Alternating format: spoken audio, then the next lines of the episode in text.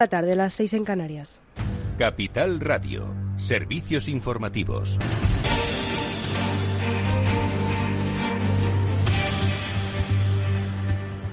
Buenas tardes. La incidencia de coronavirus se mantiene en 49 casos por cada 100.000 habitantes. Sanidad notifica 2.212 nuevos contagios y 33 fallecidos. Por otra parte, el Ministerio de Consumo regulará la publicidad de alimentos y bebidas no saludables dirigida a menores de 16 años. El Real Decreto tiene la finalidad de adaptar la legislación a los perfiles nutricionales de la Organización Mundial de la Salud. La norma afectará a productos de confitería de chocolate, azúcar, barritas energéticas, postres, productos de pastelería, zumos, bebidas energéticas, helados y se prevé que entre en vigor en 2022. El ministro de Consumo, Alberto Garzón, ha recordado que el sobrepeso afecta a más de un 23% de la población española, la obesidad al 17%, una cifra que alcanza el 40% para los niños de entre 6 y 9 años.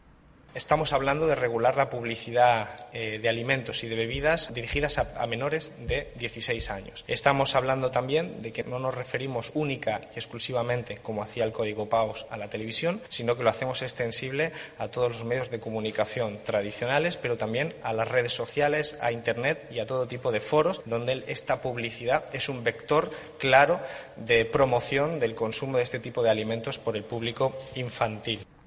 En respuesta, la organización Justicia Alimentaria premia a Consumo a aprobar el decreto porque defienden la población infantil es altamente vulnerable a la, a la, publicidad y condiciona enormemente su consumo. Y al mismo tiempo, la Federación Española de Industrias de Alimentación y Bebidas Azucaradas han mostrado su sorpresa e indignación por lo que ven como un ataque gratuito e injustificado.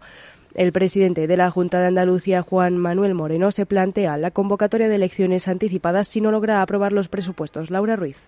Así es, el pacto presupuestario entre el Partido Popular y el Partido Socialista no parece que se pueda llevar a cabo, por lo que Moreno plantea la posibilidad de unas elecciones anticipadas en la región andaluza, aunque señala que no es su deseo porque ahora no es el momento. Sin el PSOE, la aprobación de las cuentas quedaría en manos del partido ultraderechista Vox. La hipótesis de unas elecciones no es nada nuevo. Hace una semana, el portavoz del Grupo Popular en el, en el Parlamento andaluz, José Antonio Nieto, le pedía al presidente de la Junta que convocase elecciones en vista de los resultados que auguran las encuestas sobre una victoria para el Partido Popular y los estudiantes podrán presentarse a selectividad con una asignatura suspendida y podrán cursar bachillerato en tres años. Laura Ruiz, más detalles, por favor. Son las medidas que, entre otras, incluye el borrador del Gobierno para la nueva ley educativa, la LOMLOE. El, documento explica que se podrán distribuir las materias de bachiller en tres cursos, en lugar de dos, pensando en aquellos alumnos que lo requieran por circunstancias personales, temporales o permanentes. Además, el texto también recoge que los estudiantes podrán someterse a exámenes de recuperación de aquellas materias que no hayan aprobado. Otra diferencia significativa con respecto a secundaria, donde se eliminarán este tipo de pruebas. Pues gracias, Laura Ruiz, y cambiamos de tercio porque el IPC se dispara hasta el 5 5% en octubre y su tasa más alta en 29 años por la electricidad, con el dato de octubre el más elevado desde septiembre del 92. El índice de precios del consumo interanual encadena su décima tasa positiva consecutiva según el INE. Además, el alza de precios de la electricidad influye, aunque en menor medida, el aumento de los precios de los carburantes y del gas. Y mañana el precio de la electricidad en el mercado mayorista se toma un respiro, pero ligero, porque este viernes el megavatio hora estará a 175 euros, rompiendo con la racha que arrastramos hasta hoy de 15 días consecutivos por encima de los 200 euros. La hora más cara será entre las 7 y las 8 de la tarde a 216 euros el megavatio hora y el mínimo será de 127 entre las 2 y las 3 de la madrugada. Y Argelia garantiza a España el suministro de gas y asegura que el país está preparado para aumentar los volúmenes de exportación en caso de que hubiera un incremento de la demanda. La vicepresidenta tercera y ministra de Transición Ecológica, Teresa Rivera, ha anunciado este compromiso tras reunirse con el ministro argelino de Energía. Este ha querido trasladar un mensaje de tranquilidad sobre la decisión de Argelia de abandonar el suministro a través del gasoducto Magreb-Europa tras la ruptura de relaciones con Marruecos. Y es todo por ahora. Continúen informados en capitalradio.es. Les dejamos en Afterwork con Edu Castillo.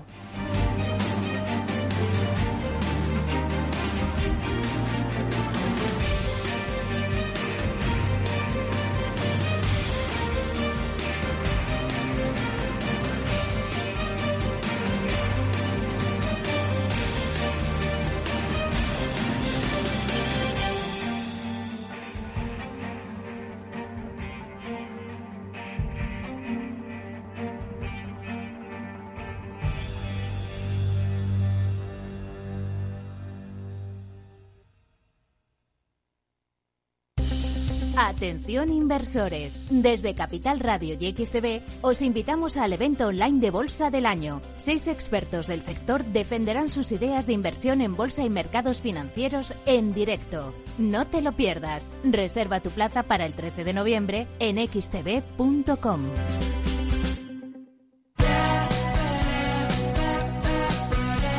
Después del trabajo, After Work, con Eduardo Castillo, Capital Radio. ¿Qué tal amigos? Bienvenidos al Afterword de Capital Radio que ya comienza con todos vosotros y hoy vamos a seguir hablando de diversidad porque enseguida vamos a saludar a Michelle Ferrari, es la CEO de Great Culture to Innovate, que ayer estuvieron presentando aquí en Madrid cuál es su metodología para que a través de la eh, diversidad, entre otras cosas, empecemos a crear una cultura de innovación en la empresa. Yo os invito a que os hagáis la pregunta, ¿realmente tenéis cultura innovadora? Va mucho más allá eh, de la tecnología. Bueno, pues con Eva García y con Michelle Ferrari lo vamos a conocer. Y luego, como siempre, nuestro repaso habitual al mundo digital con Julián de Cabo y Víctor Magariño, con los que siempre aprendemos y mucho. Esto es After Work, está Néstor Betancor gestionando técnicamente el programa. Os habla Eduardo Castillo. Vamos allá.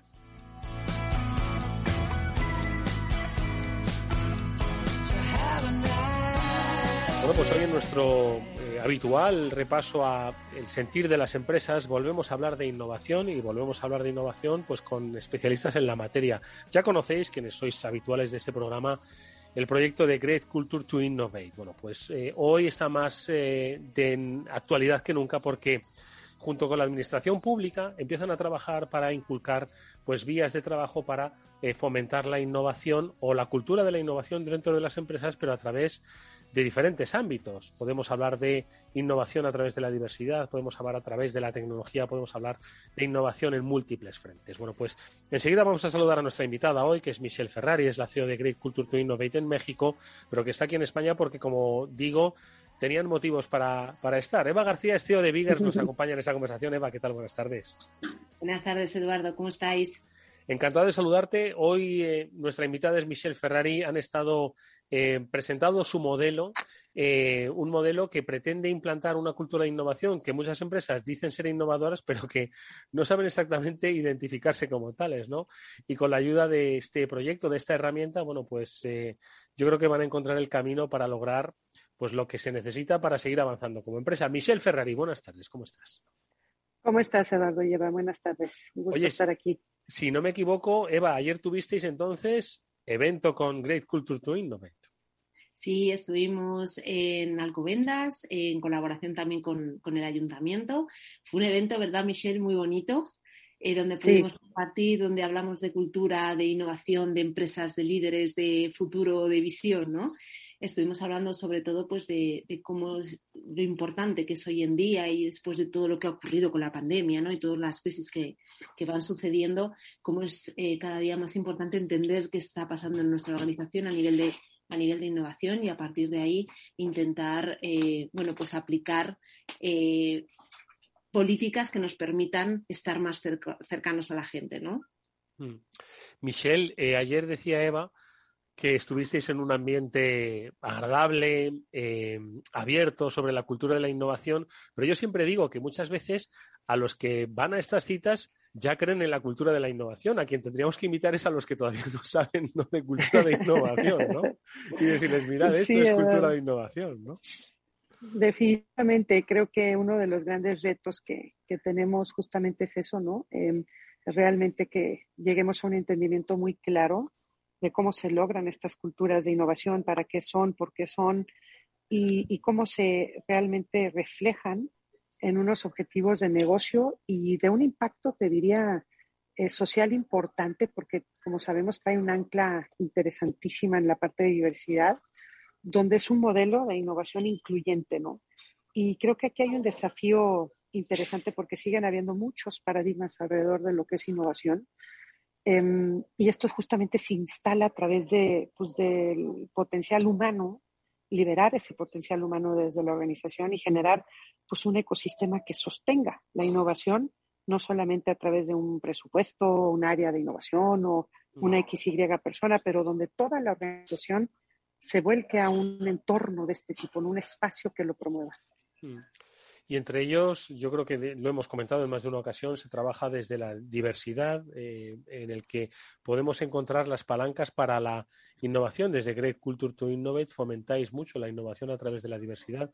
Entiendo, Michelle, que esto es alguno de los aspectos que ayer pusisteis de manifiesto y entiendo que es sobre el que más os preguntaron, ¿no? Porque yo creo que hoy en día bueno, todavía hay empresas que no entienden la diversidad y que, y sobre todo que no saben cómo ponerla al servicio de la propia compañía, ¿no? Que entienden el concepto de diversidad, pero lo ven como algo externo. Yo les recomiendo a los oyentes que recuperen también la conversación que ayer tuvimos con eh, los especialistas de Salesforce, con una de las iniciativas internas Outforce, ¿no? que hablábamos de diversidad.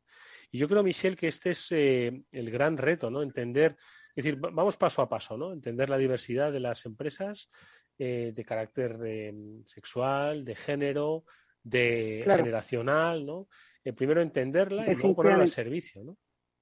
Correcto. De hecho, la diversidad es la gran, el gran regalo, ¿no? Y la riqueza que le da a una organización y al mundo en general, ¿no? Porque no hay un solo ser humano igual. Em, y cuando uno logra eh, realmente entender esto desde este ángulo, la diversidad le regala, ¿no? A la organización toda esta fuente ilimitada, yo diría, de diferentes perspectivas para llegar a los logros y desafíos que hay, ¿no? Em, normalmente, y como lo dices, esta parte está muy apagada, ¿no? Hay mucho sesgo, hay mucho prejuicio, hay muchos temas que no permiten a los líderes de hoy trabajar y gestionar esta diversidad, muchos de ellos inconscientes, otros porque tampoco necesariamente le ven este valor, ¿no? Y las decisiones se siguen tomando con las mismas perspectivas, a nivel mundial, te diría, ¿no? El mundo gira alrededor de decisiones de hombres caucásicos entre 45 y 60 años, básicamente. Tal cual. Entonces, em, y esto si lo llevas a un nivel micro, que es en las empresas, pues pasa, gran parte pasa lo mismo, ¿no? Donde puede existir una diversidad, pero no se pone a funcionar, no se incluye, y aquí pues estamos dejando pues un gran, gran tema, un motor impresionante hacia la innovación, ¿no? Mm. Eh, es junto con otros elementos interesantes como es una seguridad eh, psicológica para que la gente pueda realmente opinar, hablar y se sienta en un lugar que, es parte de, ¿no? Eva. Sí, yo creo que una de las, de las cosas, ¿verdad, Michelle, que hablamos ayer, eh, creo que es que hoy en día también necesitamos mucho escucharnos, escuchar a las personas que tenemos alrededor, para entender también, ¿no? Y, utilizar la tecnología eh, para, para realmente tener herramientas que nos, nos permitan identificar si realmente somos diversos o no, qué tipo de perfiles tenemos en nuestras compañías, qué es lo que necesitan, ¿no? Cómo podemos, eh, cómo podemos realmente resolver sus necesidades, ¿no? Eh, y esto creo que es el reto hoy en día de las organizaciones y creo que ahí Great Culture to Innovate nos ayuda a, responderlo, ¿no? A, saber de una manera certera cuál es la situación de esa innovación, de esa diversidad, de ese liderazgo, ¿no? De esa cultura empresarial en, cada una de nuestras organizaciones para tener ya ese punto de partida desde donde empezar a trabajar y, seguir creciendo y, y, avanzando. Y me pareció muy interesante ¿no? esa reflexión que hicimos entre todos de la importancia de escuchar, de parar, entender y a partir de ahí construir.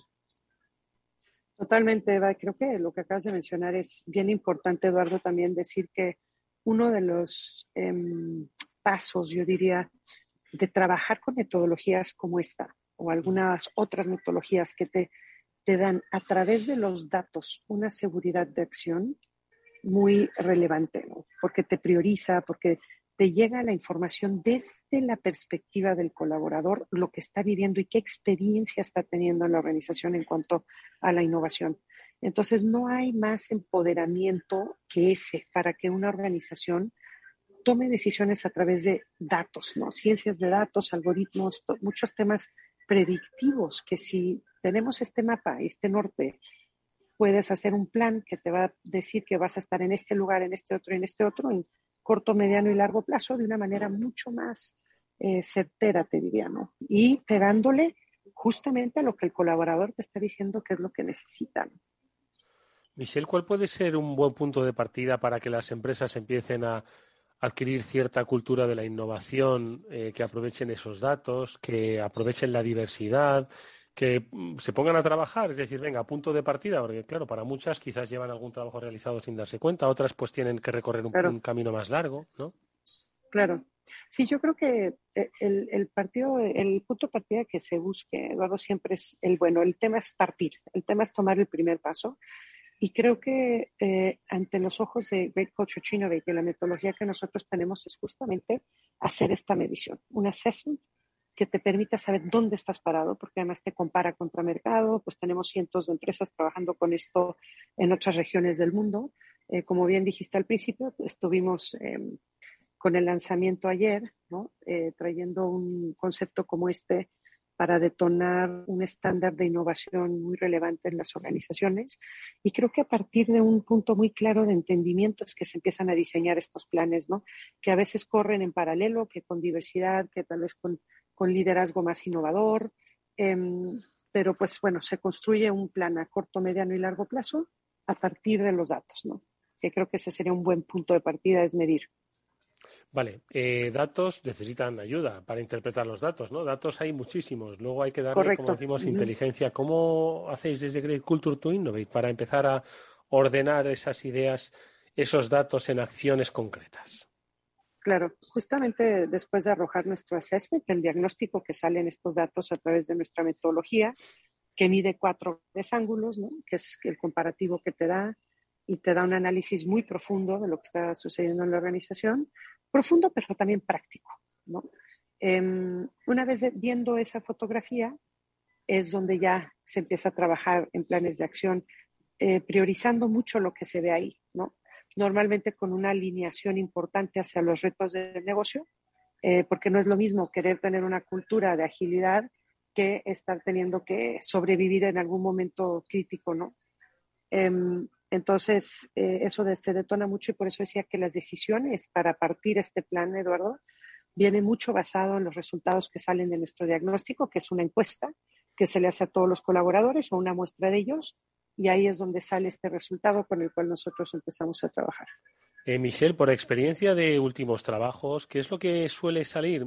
Entiendo que, hombre, cada empresa es un mundo, cada empresa es un universo, ¿no? Eh, un universo particular, ¿no? Pero seguro que habéis visto puntos en común buenos y malos, ojo, eh, que hay, mucho trabajo que hacer en algunas líneas, pero en otro dicen, oye, mira, mm, han avanzado sin, sin, sin, saberlo o sabiendo, ojo, conscientemente. ¿Qué es lo que has visto que sea destacable y que sea mejorable? Sí, pues mira, yo creo que uno de, de, los temas que sí salen con mucha frecuencia es sin duda la gestión de la, de la diversidad que lo hablábamos hace rato, ¿no? Hay mucho trabajo que hacer en esa concientización de la riqueza que la diversidad te da y eso pues es a través de mejorar procesos, es a través de empoderar a los líderes con esta información y por qué es importante que trabajen con esta nueva gestión de forma mucho más concientizada la diversidad, pero también salen temas de, de aspectos como hábitos o comportamientos o habilidades interesantes que los líderes tendrían que empezar a adoptar, ¿no? Eva mencionaba ahorita un tema de escucha, ¿no? Yo creo que la escucha hoy día es un tema súper relevante para cualquier líder, ¿no? La empatía, por ejemplo, también es otra. Eh, y, que los líderes eh, también busquen una forma de que la jerarquía no esté bloqueando el flujo de la, de la innovación dentro de, del lugar de trabajo, porque si nosotros vemos eh, culturas altamente innovadoras y, de otros, otros países del mundo, hablemos de un Silicon Valley en California, las organizaciones son 100% planas, porque lo que rige en el mundo de innovación es la competencia y el conocimiento, no la jerarquía. Mm. Entonces buscamos líderes mucho más cercanos, más abiertos, más dispuestos a tomar riesgo, eh, abrirse a entender las cosas de una manera diferente. Entonces eso requiere pues disrupción, requiere reto, ¿no? Y, vemos un, manejo importante a nivel liderazgo con estos aspectos que te digo. Te podría decir que son los temas que más frecuentemente salen, ¿no? Y, eh, también mucho tema de cambio, Eduardo, enfrentar el cambio, abrazarlo y que realmente lo puedan, eh, pues, mover, ¿no? Y que no se paralicen con el cambio, que es lo que por lo general con un ser humano pasa porque hay mucha resistencia, ¿no? Y menos si no saben para qué es. Hmm. ¿Para qué voy a cambiar si siempre lo he hecho así bien, claro. y no lo entiendo. ¿no? Si creo estar bien, ¿no? Que es una de las... Sí, mm. exacto. ¿Qué te parece? Entonces esos son los temas que más se ven. Mm. A mí me, parece muy interesante también que al final cuando tú utilizas esta herramienta hablas con cada persona de la organización, con lo cual eso te da una visión de cada persona, porque al final las, lo, lo contamos muchas veces aquí los jueves, Eduardo, las personas son, son, parte de la empresa, la empresa no es nada sin las personas, eh, con sus realidades individuales. Entonces es muy importante tener esa información para ver qué es lo que necesita cada individuo. Y, y ahí entramos en la diversidad, entramos en el liderazgo, pero si tú entiendes qué es lo que necesita cada persona dentro de tu organización, estarás muchísimo más preparado para innovar de forma conjunta. Mm. Muchas veces parece que es que la labor es de, de, de, la directiva y el resto tienen que estar esperando, ¿no? Correcto. A que les la orden. La innovación es de todos y todos podemos contribuir en base a nuestro perfil y a nuestra diferenciación. Con lo cual yo creo que es muy interesante el entender la visión de cada persona para construir juntos. Y ahí, ya, yo creo que haciendo eso, ¿verdad, Michelle? Ya somos innovadores sí porque ya estamos un poco a contracorriente de lo que normalmente se hace en las organizaciones, con lo cual yo creo que es como un reto eh, que evidentemente hay que construir desde los cimientos, ¿no? no desde el tejado, desde abajo y entre todos, siendo todos parte de, de una misma visión. Sí, y algo bien importante que, que dices, Eva, es que, y que lo hablábamos mucho ayer, es este superpoder, ¿no? O sea, la gente, to, todos tenemos un superpoder interno que al liberarlo pues sale un talento, sale algo que tienes que aportar. Y si eso lo tenemos apagado, hay que encenderlo. Es un motor que hay que encender en la organización, justamente con lo que acabas de decir, Eva. La verdad es que en el mundo de la innovación todos somos líderes. Por eso decía que el mundo de la jerarquía estorba mucho a veces porque no deja fluir esta democracia, yo diría, que se necesita eh, para incluir ¿no? la, la innovación como parte del día a día porque acuérdense que la innovación en la cultura no es necesariamente un producto nuevo, no es un, una disrupción de mandar un cohete a la luna todos los días, ¿no? Uh -huh. Son ideas, son corregir un proceso, es hablarle diferente a un cliente, es buscar una nueva fuente de, de venta, es pues un sinfín de cosas que van saliendo que son pequeñas, grandes ideas que contribuyen ¿no? a, un, a una riqueza continua, pero que, la fuente esté realmente habilitada. Y esa fuente, como bien lo dice Seba, es la gente, la, persona que está ahí adentro. Pero yo estaba pensando al escucharos ahora. En este superpoder interno, la necesidad de sacarlo fuera, la necesidad de que las jerarquías no limiten, ¿no? El, esta expresión de innovación.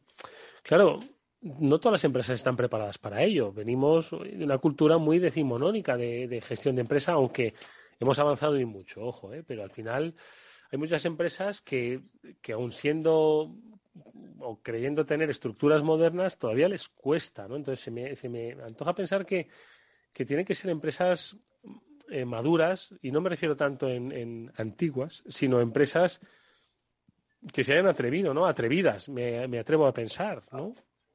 Michelle.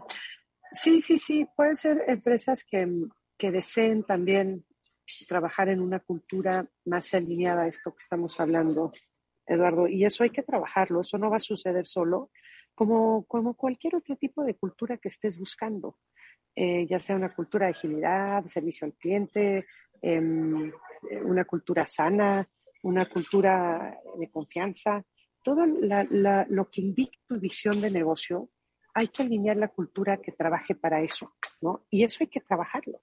Esos son, son valores, son cambio de hábitos, comportamientos que te van llevando a un escenario que siempre y cuando esté alineado a lo que necesitamos lograr, es lógico. ¿Me explico?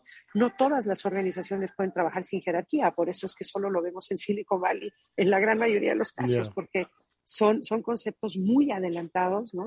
Y como tú dices, no todas las organizaciones están listas, pero por algún lado, sin llegar a un extremo de flat organization, empecemos a gestionar una cultura diferente que, que propicia la innovación, que lo encienda. Eva.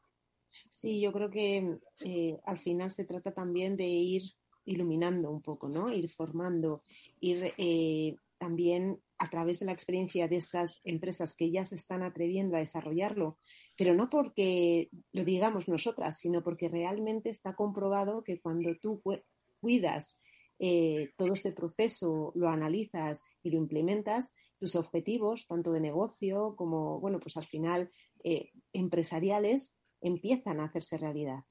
Con lo cual yo creo que es muy interesante divulgar los resultados que estas empresas están consiguiendo gracias a estos procesos y que otras empresas se vayan contagiando, porque no nos engañemos, al final estas empresas que podemos decir, oye, pues son un poco más antiguas, ¿no? Un poco con, con estas jerarquías, ¿no? Eh, tienen que ir también evolucionando y seguramente eh, irán cambiando de líderes, irán cambiando de directores generales o directoras generales con otras visiones mucho más jóvenes, ¿no? Con, al final también tenemos que ver ese relevo generacional, porque los jóvenes no están tampoco eh, por la labor de trabajar en esas estructuras. Y esos jóvenes en cinco años pueden estar liderando equipos y empresas, con lo cual tenemos que también pensar que los mm. nuevos líderes van a pedir nuevas, ¿no? nuevas metodologías y nuevos procesos para hacer crecer sus empresas también al ritmo que marca la sociedad y mm. al ritmo que, marca, ¿no? que, que, realmente se, se, se, está desarrollando social y económicamente. Con lo cual yo creo que es, es un, un, gran reto. Tenemos que ir poquito a poco, pero creo que también pensando que, que es algo que, que tenemos que implementar, ¿no? Y por lo menos pensar, ¿no? Pues vamos a pensarlo, vamos a reflexionarlo. Una, una, última cosa te quiero preguntar, Michelle, a propósito de lo que decía Eva, ¿no? Que es, pues, eh, oye, el resultado eficaz. Quiero decir que, las empresas dicen, oye, lo implementamos y vemos resultado, ¿no? Vamos, y que hay resultado y que, y que este pues se puede, se puede palpar y se puede medir, ¿no? Entonces yo creo que esta es también otra de las claves, pues, para que las empresas vean esto, pues, como una inversión a futuro y estable, no como quizás una vía de negocio circunstancial y oportunista, sino que lo vean como, como, parte de la integración de la cultura de futuro de la compañía, ¿no? Porque, porque se mide el resultado eficaz, ¿no? Correcto, totalmente. Y, son estándares eh, mundiales, te diría Eduardo, eh, este tipo de cultura, por eso estos modelos que son con valores universales Em, y que, vienen pues de unas bases de datos impresionantes de cómo gira el mundo cultural alrededor de la innovación, pues siempre es un parámetro de mucha visibilidad de lo que tienes y de lo que puedes lograr hacer en, en X tiempo, ¿no? Entonces, em, creo que es súper importante en donde sea que estés parado, eh, ya seas una cultura, porque trabajamos con empresas que ya son muy avanzadas culturalmente hablando en innovación y otras que apenas van iniciando o entendiendo el camino, ¿no? Eso no es un freno para iniciar. El tema es cómo le das continuidad, cómo inicias y independientemente de donde estés, ¿no? Mm. Eva, la importancia de medir, que comentabas la importancia del resultado, es clave, ¿no? Para, para la llamada a la acción, ¿no? Claro, totalmente. Es que ya no podemos crecer si no medimos. Lo podemos hacer un poco por intuición, pero creo que ya no es tiempo de intuición, es tiempo de realmente entender qué está pasando, tener datos, tener una base sólida, entenderlo y a partir de ahí aplicarlo.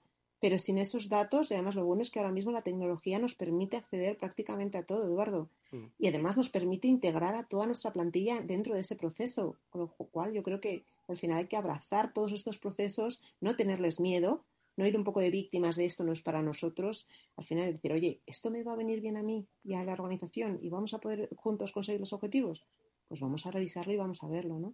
Pues yo creo que es un proceso también de crecimiento. Oye, Michelle, te, cuando terminasteis el evento de ayer, se, te acercaron personas y dijeron, oye, esto me gusta, esto me interesa, esto no lo sabía. sí. sí, definitivamente, Eduardo, y creo que cumplió gran parte del, de nuestro objetivo, ¿no? Porque incluso tenemos, me parece, va, ¿verdad?, una promoción para todas las que quieran entrar ahora, eh, como es un kickoff ¿no? importante para nosotros aquí en el país.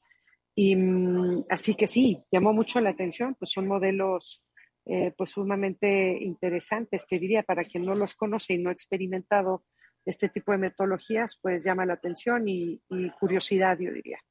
Pues les invitamos a que exploren cuál es la diversidad, cuál es el ecosistema de su empresa, qué es lo que pueden hacer para trabajar la innovación desde múltiples ámbitos, que igual están trabajando la innovación desde un punto de vista presupuestario y tecnológico, pero se están dejando quizás la parte más importante, que es la diversidad humana que tienen en sus organizaciones.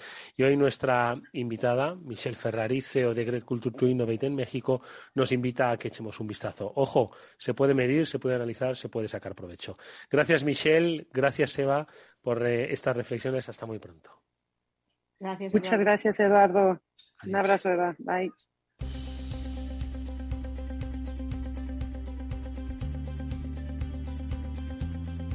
Y un consejo, atención inversores, desde Capital Radio y XTV os invitamos al evento online de Bolsa del Año. Seis expertos del sector van a defender sus ideas de inversión en bolsa y mercados financieros en directo. No os lo perdáis, podéis reservar vuestra plaza para el 13 de noviembre en xtv.com. Es un evento donde cada ponente va a tener 25 minutos para defender sus ideas preferidas de inversión. ¿Y quiénes van a estar? Bueno, pues eh, expertos como Alejandro Estebarán, que es presidente de True Value, Estará también Pablo Gil, que es exdirector de análisis técnico de Banco Santander, Rocío Recio de Cobas, Carlos Romero de Advalor y muchos expertos más. Bueno, pues toda esta información, la información del evento que por cierto es gratuito, la tenéis a vuestra disposición en xtv.com.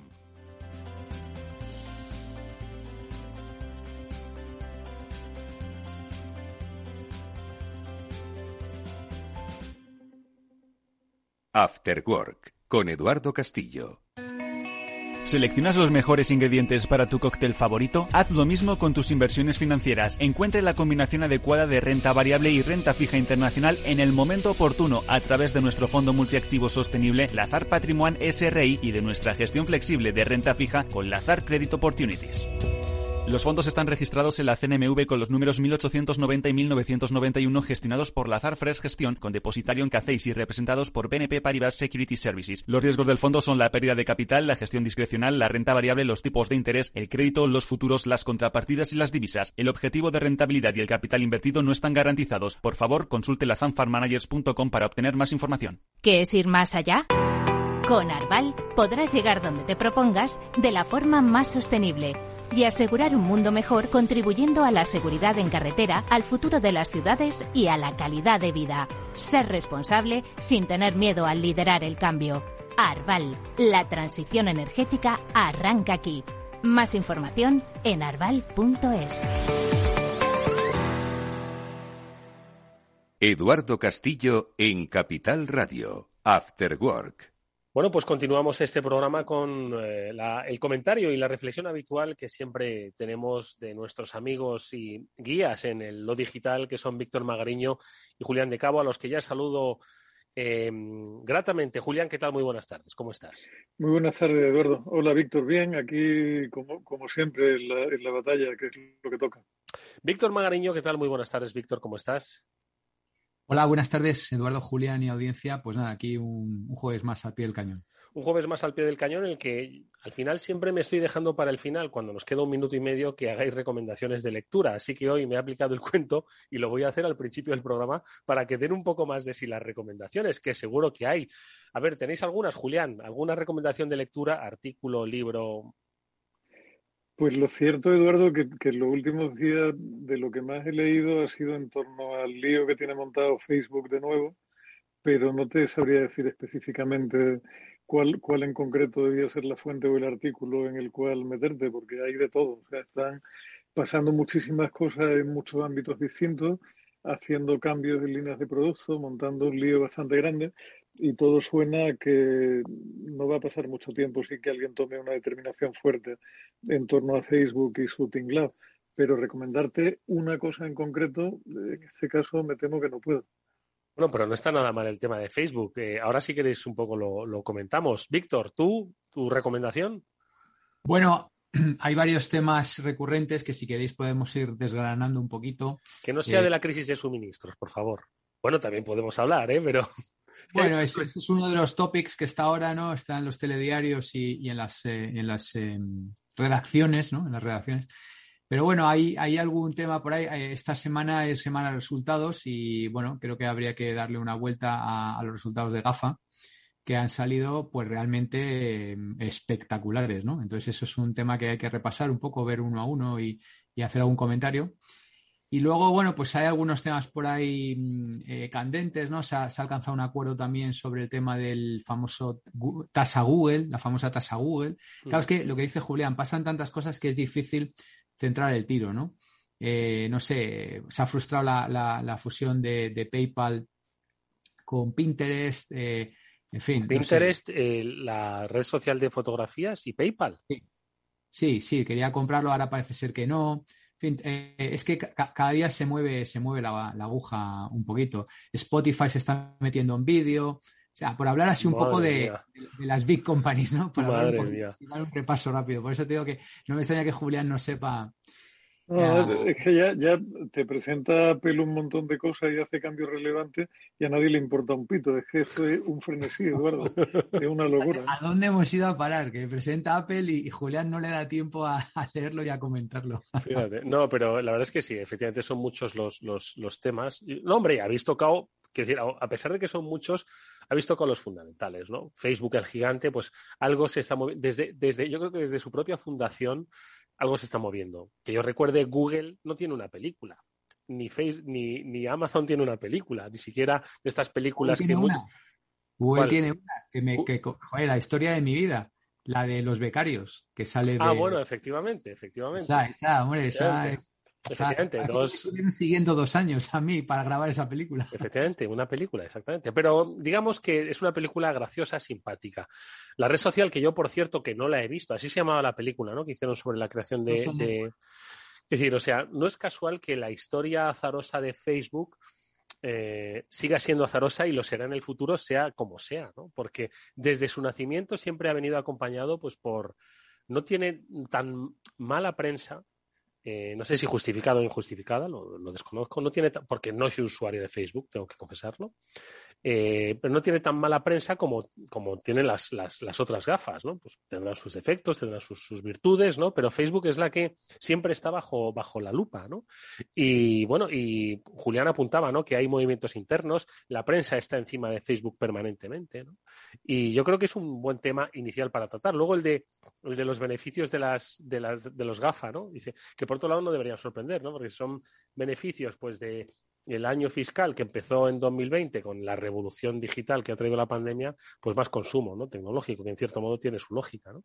Pero bueno, vamos por Facebook. Julián, venga, una, reflexión. ¿No creéis que tiene más mala prensa? Insisto, eh, aquí no estoy defendiendo ni agrediendo a Facebook, pero me da la sensación de que siempre ha tenido más mala prensa que, el resto. Hombre, a ver, siempre ha, tenido siempre una prensa regular, pero la verdad es que tampoco han hecho gran cosa por desprenderse por cambiar de la, porque el, problema, claro, a mí por otra parte también te da pena porque uno de los de los bastantes, porque son muchos españoles que andan metidos por ahí dando barrigazos en el mundo de la tecnología, es precisamente el, el mayor el mayor responsable de aprendizaje automático dentro de Facebook, que es Joaquín Quiñonero, un chico de Valencia que lleva un montón de tiempo metido en la compañía y, y que anda, su trabajo anda muy relacionado con la ética en los algoritmos y ese tipo de cosas. Con lo cual dices, también es mala pata caramba que metido en un carajal de esas dimensiones te aparezca por ahí la foto de un español dando volteretas, ¿no? Pero lo cierto es que, o sea, lo que, lo que está en la base de todo eso, al final es el, el, tema de que el aprendizaje automático rápidamente se da cuenta de que la polémica vende y que como lo que les interesa es vender, cuanta más, polémica, cuanta más polémica mejor, y se han metido ya algunos patinazos verdaderamente serios, ¿no? Aquí nos resulta hasta casi simpática ya la historia de, de aquella compañía de Cambridge Analytica y el triunfo de algunos líderes peculiares, pero es que hay países donde parece ser que el algoritmo ha llevado a una violencia racial extrema y ha habido masacres de unas partes de las tribus a manos de otras gracias a la colaboración de Facebook, que eso ya tiene bastante menos gracia. es un tema complicado, Eduardo, y al final eh, te lleva a una reflexión, porque eh, lo voy a unir con otra noticia que a mí también me ha dejado un tanto visco, pero que tampoco, tampoco te sorprende al cabo de los años, y es que por ahí empieza, a, no, no, sé si es un sondeo, pero empieza a dar la impresión de que la gente de, o sea, estos chicos tan simpáticos de Netflix, que tenían un aspecto tan bien pensante, tan guay, tan diferente a la televisión convencional y qué sé yo, van a empezar a meterse en otro tipo de programas que ya no son series y ya no son películas, sino en talk shows y cosas por el estilo, con lo cual ¿Cuánto va a tardar Netflix en descubrir que la telebasura es mucho más barata de producir que la televisión de calidad y va a empezar a recrearnos Telecinco a gran escala por streaming? Pues no lo sé, pero al final cuando uno tiene una cuenta de resultados y su búsqueda fundamental es dar mejor resultado este trimestre del que di el anterior, a veces los planteamientos éticos no siempre están en primera fila, ¿no? O si están o estuvieron en alguna ocasión, te acojona ver la, facilidad con la que salen de eso. De momento Google sigue respetando relativamente a aquel Don't Be Evil, pero porque les va bien. Si tuvieran que darle una vuelta de tuerca a la cuenta de resultados, no sé yo lo que iba a tardar en caerse esa proclama del no ser malo, ¿no? En fin, el mundo que nos ha tocado vivir. Víctor. Bueno, efectivamente, como dice Julián, eh, Facebook tiene, tiene un San Benito colgado que es difícil de deshacer. El tema de Cambridge Analytica es recurrente, ¿no? que ha, influenciado el resultado de, varias elecciones eh, hasta niveles fuertes. Pero yo estoy leyendo ahora los, los resultados y ya no es que gane más dinero, ¿no? que habla de un 35% de incremento, sino que es que eh, un dato que normalmente la industria mide mucho, que es el, el daily active users, ¿no? el, el usuarios activos y estás hablando de un 6% de incremento interanual y ya llega a los 2.910 millones de usuarios activos. Eh, el artículo que estoy leyendo no, no habla de, entiendo que son monthly active users, no daily active users, ¿no? O sea, usuarios eh, mensuales, ¿no? Pero bueno, no está mal, eso es casi, casi, casi llegar a la mitad del mundo, eh, pues todos los días, ¿no? Entonces, sigue teniendo un impacto realmente masivo una compañía que es capaz de decidir lo que ven lo que leen, eh, pues casi, casi, casi la mitad de la población mundial, ¿no? Eh, incluso mayor de edad, ¿no? Entonces, siguen siendo resultados realmente, eh, bueno, pues muy llamativos. Se espera que tengan un cierto impacto la política esta de, Apple, ¿no? Que lo comentábamos el otro día, que claro, para Apple ha sido muy bueno la política de reducir el acceso al, identificador único para anunciantes, lo que le llaman el App Transparency Tracking, eh, que obliga a, los desarrolladores de apps a obtener el permiso expreso para ser traqueadas las personas, ¿no? O sea, a obtener el permiso de las personas. Entonces, espera un cierto impacto. Tanto Facebook como Google han dicho que va a tener un impacto, pero bueno, de entrada, eh, Facebook ha crecido un 35% y Google ha multiplicado por dos sus beneficios del, del Q3 del, año pasado. Con lo cual, al final, Eduardo, en resumen, ¿no? el mundo sigue siendo, los ricos son cada vez más ricos y cada vez más grandes y los pobres pues seguimos un poco en el mismo lugar que siempre, ¿no? Más o menos. Bueno, aunque hay, un par de matices y es que algunos de los ricos están recorriendo con bastante éxito el camino de la diversificación y empiezan a tener fuentes de ingresos por más de un sitio y bastante consolidadas, otros no tanto, como es el caso de Facebook, que tiene una dependencia absoluta de la publi y no consigue salir de ahí. Y por otra parte, eh, los resultados de Facebook, no sé si te lo has tropezado tú eso por ahí, Víctor, aunque ellos no, lo, no dan el dato directamente, pero creo que, que, ha sido esa chica que anda contando al mundo lo malos que son, daba unos datos desagregados por, por edades de la audiencia de Facebook, donde demostraba que estaba cayendo el uso entre la gente más joven. O sea, que Facebook crecía mucho en, en usuario activo mensual, etcétera, etcétera, pero que se estaba colocando en una franja de edad cada vez mayor, cosa que tenía una preocupación, era una preocupación para la compañía, porque estaban empezando a notar cómo otras plataformas tipo TikTok se están llevando a la gente más joven y eso a largo plazo es un problema muy, muy serio, porque cuando tu base de usuario no renueva por abajo, eso automáticamente te coloca un techo generacional del que tú tienes difícil salir. Las pirámides invertidas. De todas formas, es decir, mm, mm, quien esté en contacto pues con el mundo universitario o con el mundo eh, millennial, centennial, pues estoy seguro de que ha, visto que Facebook, efectivamente, es, yo creo que hay eh, plataformas y redes sociales que son para, para seniors, eh, como es el caso de Twitter o como es el caso de Facebook. Sí, es así. Hay excepciones, obviamente, pero si tú hablas con la comunidad universitaria, los alumnos de primero a cuarto de cualquier carrera, muchos de ellos no, igual tienen Facebook, pero no te hablan de que la utilizan como su red social principal de información. Y la mayoría es que ni, ni no la tienen, ¿no? Por lo tanto, muchas veces pese a que igual son los 2.500 millones de viejos de todo el mundo, ¿no? Los usuarios de, Facebook. Y los otros, efectivamente, están en Snapchat, eh, que eso le, le, preguntas a un usuario de Facebook de mediana edad si conoce Snapchat o si conoce TikTok Igual TikTok sí, porque al final lo hace ruido, ¿no? Pero, pero es cierto que está habiendo una división eh, generacional, ¿no? De, redes sociales. Y Twitter lo situó también en el lado de los, iba a decir de los viejos, bueno, pero no, no, de, no de los no tan jóvenes. Bueno, esto forma parte también de la, de la leyenda urbana, ¿no? De que efectivamente es, cierto que la, base de usuarios de, Facebook pues envejece un poquito.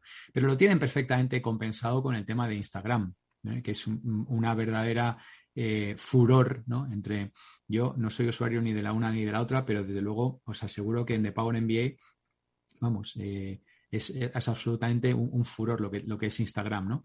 Estamos hablando de, gente en la, en la veintena, en la inmensa mayoría o, en la, o en la temprana treintena, ¿no?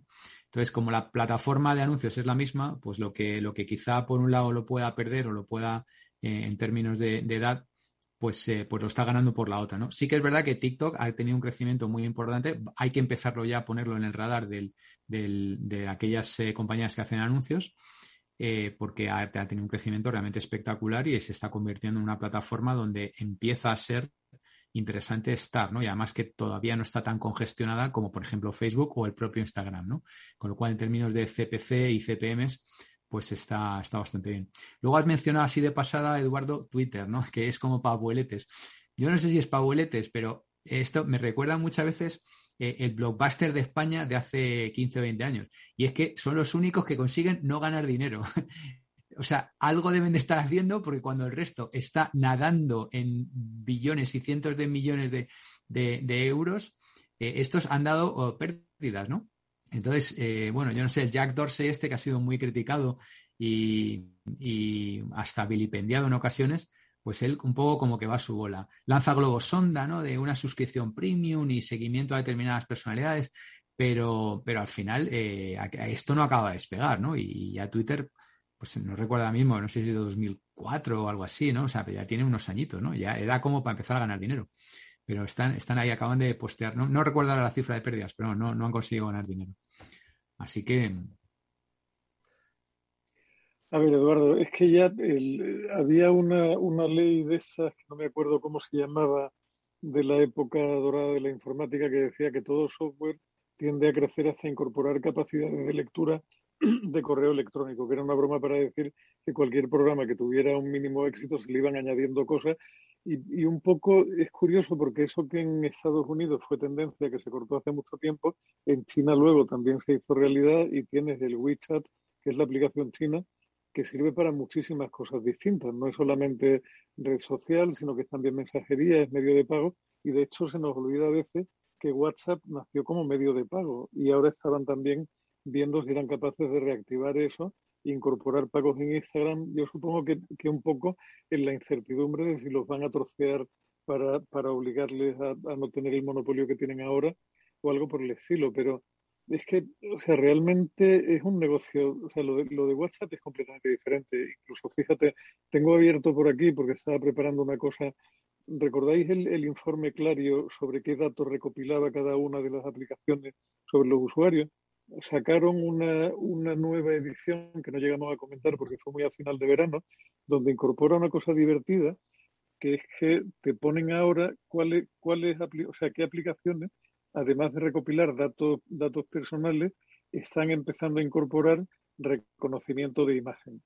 Y resulta que tanto Facebook como Instagram, como TikTok, como Twitter y como Tinder, pero especialmente las tres primeras, Facebook, Instagram y TikTok, ya no solamente se limitan a manejar la información de uso que tú les das con tu actividad o los datos personales que das cuando te das de alta, sino que activamente escanean las fotografías que tú subes en búsqueda de reconocimiento facial, de reconocimiento de entorno, de reconocimiento de productos, de un montón de historias con las que aprenden aún más y nos perfilan aún más. yo creo que eso la gente no tiene ni la más puñetera idea de que esto sea así. Pero, pero es que cuando lo piensas, dice, madre de Dios, o sea, si faltaba algo aquí, ya era que no solamente me estuvieran viendo a mí mi actividad cibernética, sino que además estuvieran viendo exactamente desde dónde estoy emitiendo, cuál es mi entorno, qué fotos tengo alrededor, dónde veraneo, con quién me muevo, qué producto consumo. O sea. Es que aquello del Minority Report, aquella película de Tom Cruise, se va a quedar en una coña verbenera comparado con lo que nos van a hacer esta panda de hijos de la gran China. O sea, esto es terrorífico. Víctor. Bueno, eh, yo estás, sí, efectivamente, yo también he leído por ahí hace poco que confirma algo que ya creo que ha comentado Julián, ¿no? que, que las dos eh, aplicaciones que más datos obtienen de ti con, con, el ochenta y tantos y el setenta y tantos son Facebook e, e, Instagram, que casualmente pertenecen al mismo dueño, ¿no? Y eso creo que se comentó en alguna ocasión y yo lo acabo de leer. O sea, ha salido un informe nuevo y vuelve a, confirmar esto, ¿no? Sobre el tema que comentabas tú, Eduardo, de si es una red social, WhatsApp o no, pues a ver, es un poco pasa igual que en YouTube, ¿no? YouTube ah, para algunos es un canal, eh, para otros es un eh, es una red social, porque también se le llama red social, y para muchos es un buscador, porque tú ahí buscas quien no ha buscado un vídeo de cómo hacer tal cosa o cómo cocinar. De hecho, Google dice que es el segundo buscador más grande del mundo y el primero es Google. y el segundo es propiedad de Google. Entonces, entre Google y, YouTube. Entonces, sí que verdad que estás hablando de plataformas con eh, muchos millones de usuarios que cada una tiene un, modelo de monetización diferente, pero bueno, estas las plataformas, que eso Julián lo sabe muy bien, igual que yo, que, damos clase de eso, pues es el, efecto red eh, y, cómo es muy importante que escales y, luego al final pues esa información. Pero cambiando un poco de tercio, yo he leído, eh, si os asusta el tema este de los datos, he leído un artículo muy interesante del, Economista esta semana que habla de eh, la incubación del sueño y de cómo las empresas se frotan las manos con la incubación del sueño. Y esto va de eh, implantar eh, pequeñas semillitas, eh, mensajes en el, en el, momento de vigilia que puedan de alguna manera teledirigir los sueños y hacer que las personas sueñen con determinadas marcas o con determinados productos o con determinadas cosas. Pero esto ya es un escalón más todavía, más allá. no sé si os parece interesante la noticia para comentarla o, eso, como se enteren los, los de Facebook van a tardar tres minutos en regalarte un despertador, vamos. Bueno, Facebook ya, ponértelo al lado de la oreja en la mesilla de noche y soplarte en el oído aquello de compra, compra, hermano, que vendo barato. Madre mía. Eh, no, esto lo hacen en, época de vigilia, pero bueno, Facebook sí que, yo recuerdo, eh, ahora mismo no la tengo delante, pero cierta slide que tengo en mis presentaciones de que ha invertido en una, en una empresa para, para controlar el cerebro. ¿Vale? Eh, no, sé si está relacionado con el sueño, pero, pero sí que lo, vamos, está invertido ya hace por lo menos dos o tres años. En, este. Imagínate, claro, Mark Zuckerberg invirtiendo en una empresa para controlar el cerebro, o sea, con toda la información que tiene, más esto. Claro, no, no me extraña que sea de los pocos temas que se ponen de acuerdo republicanos y, y demócratas, ¿no? Que es entrocear a, estas empresas. Es en lo único casi que están de acuerdo. Y yo creo que al final lo acabarán haciendo, porque es que no, no veo otra salida. Pero llevamos hablando del troceo bastante tiempo ya, ojo, ¿eh? Y no acaba un par de añitos, sí, fácil. Bueno, y, tiene también un efecto terrible, Eduardo, que es que nos lleva a, muchos que creemos en la libertad y en la democracia a cuestionarnos a veces cosas que son principios básicos, ¿no? O sea, en qué medida uno, uno mira el panorama y dice, habría que intervenir a esta gente. Y, eso va absolutamente en contra de, mi filosofía básica de la vida, que es tocar las narices al prójimo lo menos posible. Pero claro, puedes dejar que, que empresas acumulen un poder mucho mayor que el del poder político que mal o bien ha sido elegido directamente por el pueblo. El, el problema que empezamos a tener como sociedad, eh, y lo hemos hablado en alguna ocasión, ¿no? es la distancia entre unos políticos con un nivel de formación muy bajo, una capacidad de predecir el futuro básicamente nula y una capacidad de liderazgo peor que nula, contrapuesto a unas empresas que se mueven muy rápido, muy agresivamente, con una tecnología brutal y una idea muy clara de lo que quieren hacer pasado mañana. Y en medio estamos los ciudadanos con una cara de imbéciles, de alucinar, sin saber si queremos más a mamá o a papá, pero cualquiera de los dos nos va a dar una bofetada terrorífica en cualquier momento.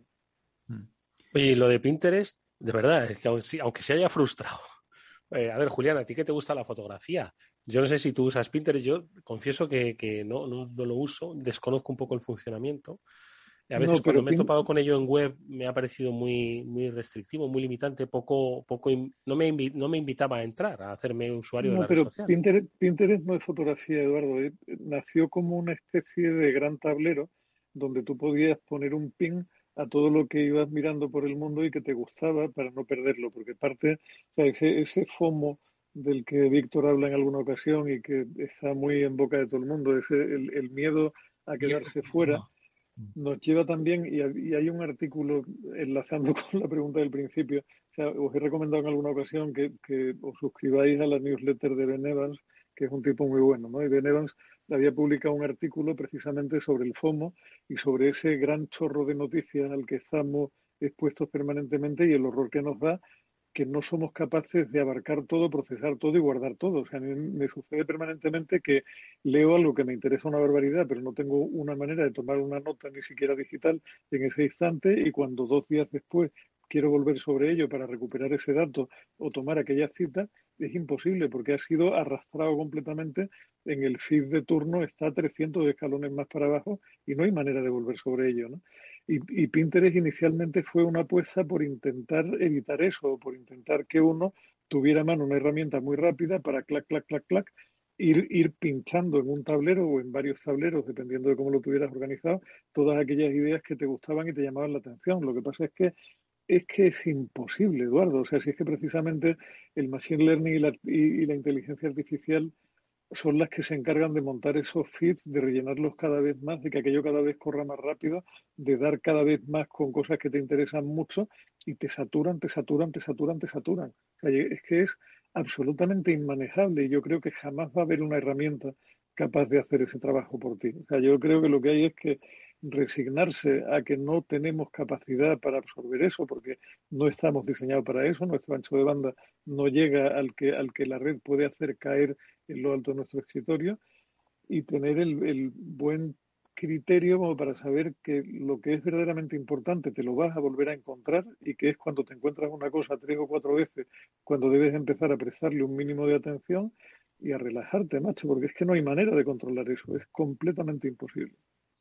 Sí, yo por responder a tu pregunta, Eduardo, eh, PayPal, que está cada vez enfrentando más competencia de medios de pago novedosos, incluido GAFA también, pues lo que, lo que pretendía con este movimiento parece ser que era pues un poco que la gente pudiera pinear un producto y directamente llevarte a la, a la página del vendedor y poder pagarlo ¿no? con, con, PayPal. ¿no? Entonces, si tú controlas ya todo el canal, pues puedes controlar eh, también un poco el medio de pago. ¿no? Pero porque ya sabemos, Facebook ha hecho un movimiento aprovechando también la pandemia en este sentido y para convertirse también en una de estas super apps que comentaba Julián que ya existen en, China, ¿no? Que tú puedas hacer una foto o algo directamente con dos clics ya lo has comprado, ¿no? Eh, y entonces es un poco lo que, lo que iba detrás de esto. Pero parece ser que los, eh, los accionistas han reaccionado mal, ha caído el precio de la acción y parece ser que abandonan el, este, esta ruta. La verdad es que no, iba a decir es que ya no, apenas nos queda tiempo. ¿eh? ¿eh? lo digo por si quieres dejar la idea sobre la mesa para que la desarrollemos la semana que viene. No, lo, que iba a decir es un poco, eh, tiene razón Julián, el, tema de lo efímero, ¿no? Como que, todo es cada vez más efímero y que cada vez, efectivamente, a mí me pasa exactamente igual que lo que ha definido Julián. O sea, intenta recuperar aquella cosa que leíste, aquella noticia y tal, y como esté en tu feed, que mi único feed así fuerte es el de, el de LinkedIn, pues igual, o sea, es, afortunadamente a mí me sirve para, para por lo menos la, gente que, de toda mi red, la gente que tengo, bueno, cierta relación y demás, pues, pues saber un poco qué hacen, dónde están, qué les interesa. Y ahí debo reconocer que el, que el algoritmo de, LinkedIn me, empuja contenido realmente que a mí me aporta valor. Pero claro, eh, es, un límite, ¿no? Es, es muy limitado. O sea, me, puede empujar tres o cuatro cosas cada vez que hago un, un refresh, ¿no? Eh, son buenas, pero, pero enseguida, eh, enseguida se, forman parte de, la historia, ¿no? Es súper efímero. Todo es efímero, tanto como el tiempo de nuestro programa, que le vamos a hacer, que ha llegado ya a su fin, eh, tan interesante como rápido. ¿Qué le vamos a hacer? Julián de Cabo, Víctor Magariño, ha sido muy interesante, como siempre, que nos hayáis acompañado, que nos hayáis descrito esa, esa digital life, como yo a veces me gusta llamarla, porque dice mucho, ¿no? De hacia dónde se dirigen, hacia dónde nos están dirigiendo. No hay que olvidarse. Eh, las grandes compañías, que no por eso debemos verlas todas como 1984, ojo, pero bueno, al final eh, no deja de ser, como digo, pues un, un, escenario interesantísimo en el que se pueden hacer negocios y en el que seguro que se pueden hacer muchas otras cosas. Lo dicho, que nos vemos la próxima semana con muchos más temas. Gracias, Julián. Gracias, Víctor. Que descanséis. Hasta pronto. Un abrazo. Gracias, Eduardo. Nos vemos pronto. Amigos, nosotros nos despedimos que volveremos el martes. Ya sabéis que el lunes, la festividad de todos los santos, no tendremos programa, no obstante sí que podréis escuchar alguna de las reposiciones de Cyber After Work, el programa de ciberseguridad de Capital Radio, en el que nunca vamos a dejar de animaros a que seáis mucho más seguros en esas relaciones digitales, en este mundo tan digital y conectado que hace un instante estábamos comentando. Que descanséis, amigos, hasta muy pronto.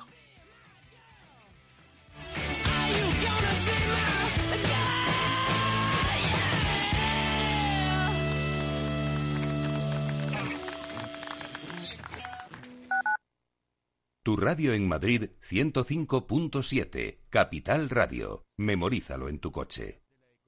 Gráficas Naciones. Más de 50 años de experiencia en el sector de las artes gráficas. Apostamos por la última tecnología tanto en impresión offset como en digital y gran formato. Realizamos todo tipo de impresión. Tarjetas de visita, folletos, libros, vinilos, decoración y montaje de stands. Más información en el 91 629 2145 o en gráficasnaciones.es. Todos los lunes de 11 a 12 de la mañana en Capital Radio tienes una cita con Rock and Talent un programa diferente que combina el talento con las canciones de rock más inspiradoras. De la mano de Paloma Orozco conocerás gente emprendedora, las startups más novedosas y las ideas más originales del mundo de la gestión. Rock and Talent. Los lunes nunca fueron tan sorprendentes.